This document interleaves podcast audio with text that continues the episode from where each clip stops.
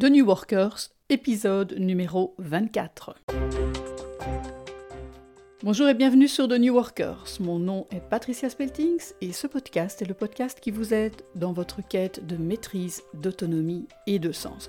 Alors aujourd'hui, je suis avec Christian. Bonjour Christian. Bonjour Patricia. Et nous allons vous parler de mind map. Alors les mind maps en français, ça se dit carte heuristique, mais finalement le terme francophone, du moins en Belgique, est nettement moins utilisé. Alors les mind maps, nous les utilisons beaucoup tous les deux, Christian et moi, entre autres pour la préparation de nos épisodes. Alors Christian, dis-nous comment as-tu découvert les mind maps alors en fait, c'est à la même époque que quand j'ai découvert GTD, donc euh, vers les 2008, et j'ai en fait découvert le concept en même temps. Donc les deux m'ont beaucoup aidé. Et en fait, si aujourd'hui euh, je réfléchis, c'est euh, les deux choses qui m'ont le plus aidé, c'est GTD et les mind maps. Alors à l'époque, j'ai même poussé le vice jusqu'à implémenter GTD en utilisant des mind maps et du mind mapping. Et c'est, je pense, un concept qui est, les deux sont restés jusqu'à maintenant parce que je pourrais plus faire ça en fait. Ok, et c'est quoi une mind map? Alors c'est un diagramme qui est utilisé pour organiser et visualiser des informations et donc, comme le, mot l'indique, visualiser, bah, c'est visuel. Donc, il va y avoir des images, il va y avoir des couleurs, il va y avoir des relations entre les concepts. Et souvent, c'est utilisé pour réfléchir à un concept de base qui est unique. Euh, mais ça peut être un peu n'importe quoi, ça peut être euh, un sujet d'étude, ça peut être un épisode pour nous, pour, dans le cadre de The New Workers.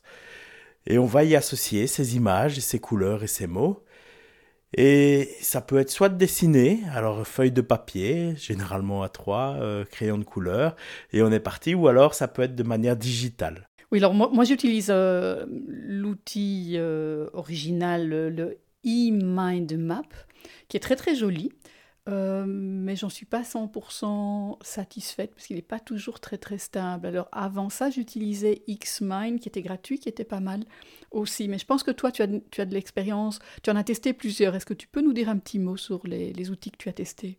Oui, alors quand on dit original pour iMindMap, en fait, tu utilises le mot original parce que ça vient de, de la personne la, la, plus connue dans le mind mapping, qui est Tony Buzan.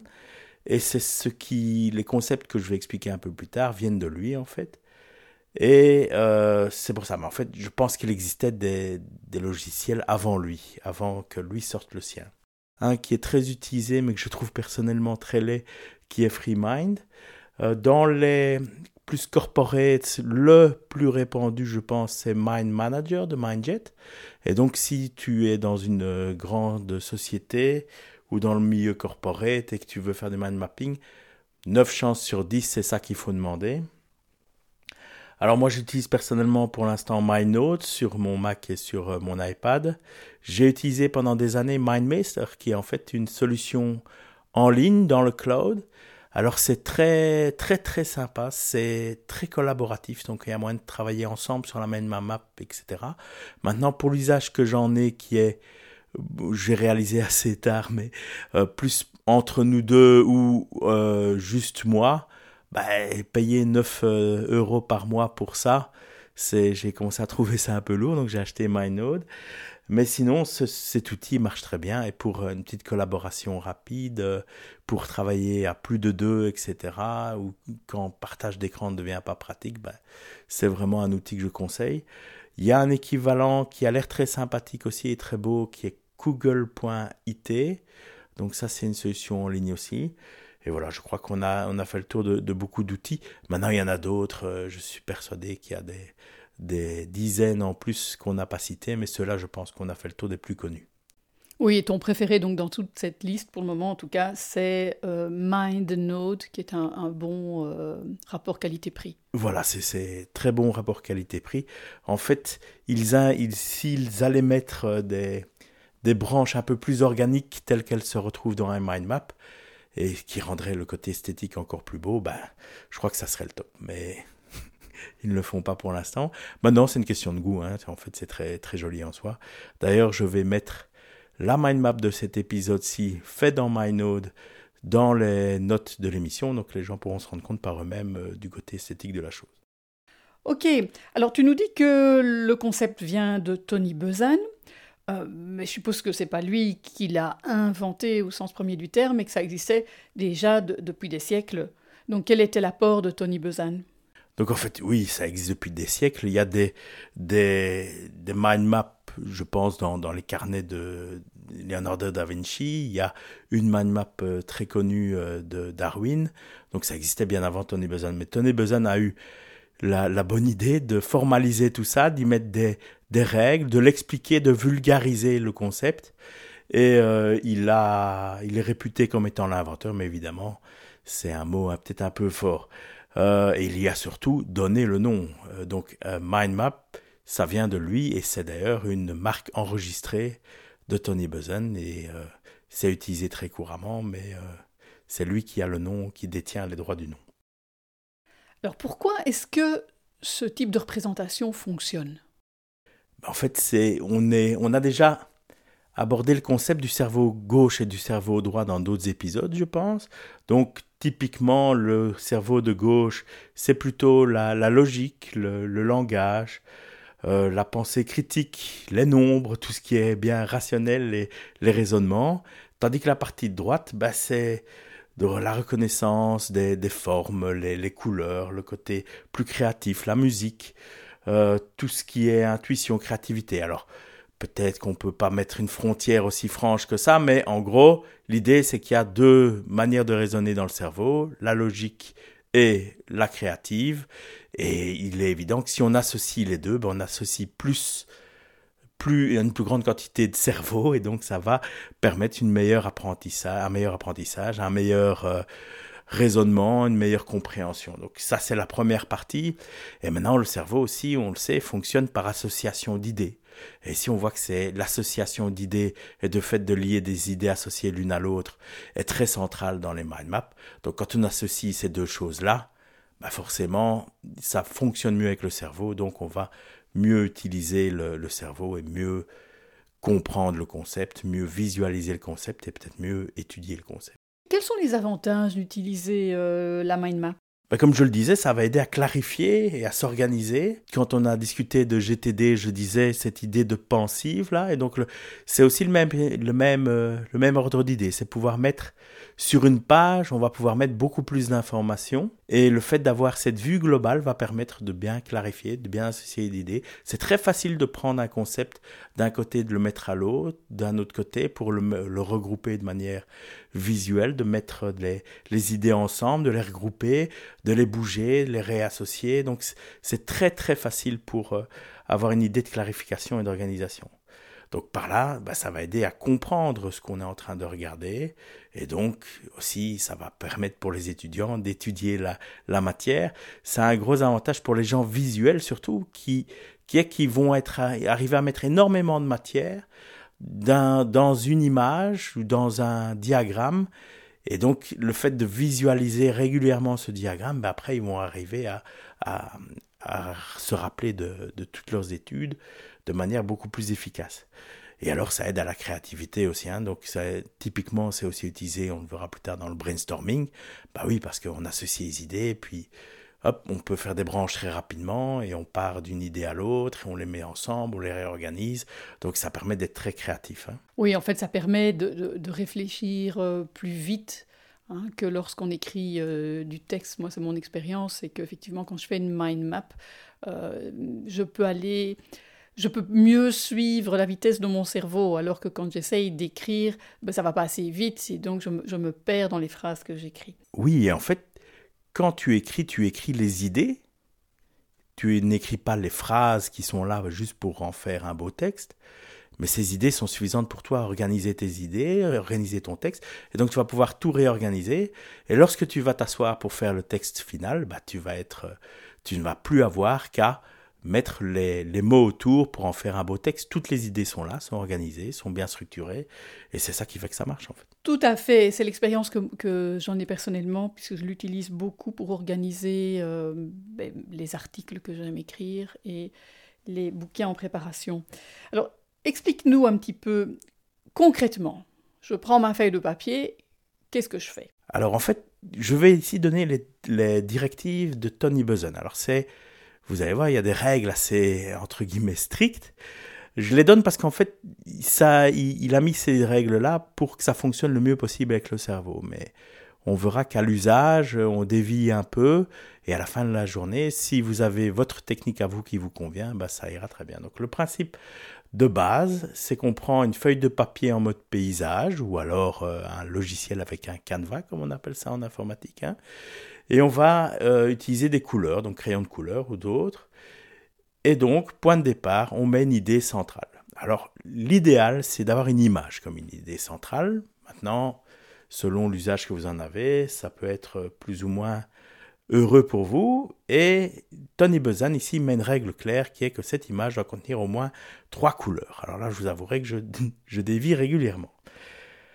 Ensuite, on part de cette idée centrale, donc on a une image au centre et on va partir avec des branches pour irradier de ce centre et on va faire une première série de mots-clés, d'images et de, concepts, donc plutôt des keywords que des phrases entières. Là aussi, on a tendance à dévier. Euh, des images, des, couleurs, et faire ça le plus esthétique possible pour bien stimuler le, la partie créative du cerveau. Et puis de là, on va, on va continuer à irradier couche par couche, et on va avoir une espèce d'araignée qui va partir du centre pour avoir des idées qui sont associées les unes aux autres, avant partant des idées de base et puis les idées secondaires. Et on va utiliser ces regroupements d'idées pour que la mind map soit bien claire et on aura une hiérarchie d'idées euh, irradiantes du centre. Alors ça, c'est les, les, règles de base. Alors je sais qu'il y a d'autres règles pour que ce soit euh, encore plus efficace. Alors, est-ce que tu peux nous citer ces autres règles Comme je le disais, idéalement, pour Tony Buzan, ça doit être un mot-clé, donc pas une phrase. Donc un mot-clé et il y a un mot par branche. Et si on va avoir une, sorte de phrase, ben on va faire plusieurs branches qui partent et on va organiser ces branches. Alors, ça peut être un mot, ça peut être une image, mais une seule par branche. On peut varier les majuscules et les minuscules pour y donner un, sens et peut-être regrouper euh, ou codifier la, la manière dont on le met. Alors quand on utilise les images, les symboles, des codes, des couleurs, on peut mettre différentes dimensions dans l'ensemble de la mind map. Et en fait, ces dimensions, ces couleurs, ces regroupements vont servir de hiérarchie et d'association d'idées et de relier ces idées en, elles-mêmes. Et grâce à toutes ces couleurs et de ce regroupement d'idées, ben on va voir un aspect qui va stimuler visuellement le cerveau, évidemment, mais on va arriver à codifier et à hiérarchiser. Et à la fin, comme je disais, ben, développez votre propre style, voyez ce qui fonctionne pour vous et ça fonctionnera très bien. Oui, parce que finalement, selon, selon ce qu'on en fait, on va plus ou moins respecter ces règles. Ça, c'est du moins mon expérience. Alors, quels sont les usages les plus fréquents de, cet outil MindMap Alors, j'ai déjà cité le brainstorming. Je crois que c'est probablement celui qui est le plus utilisé euh, dans, des réunions, dans des, dans des groupes.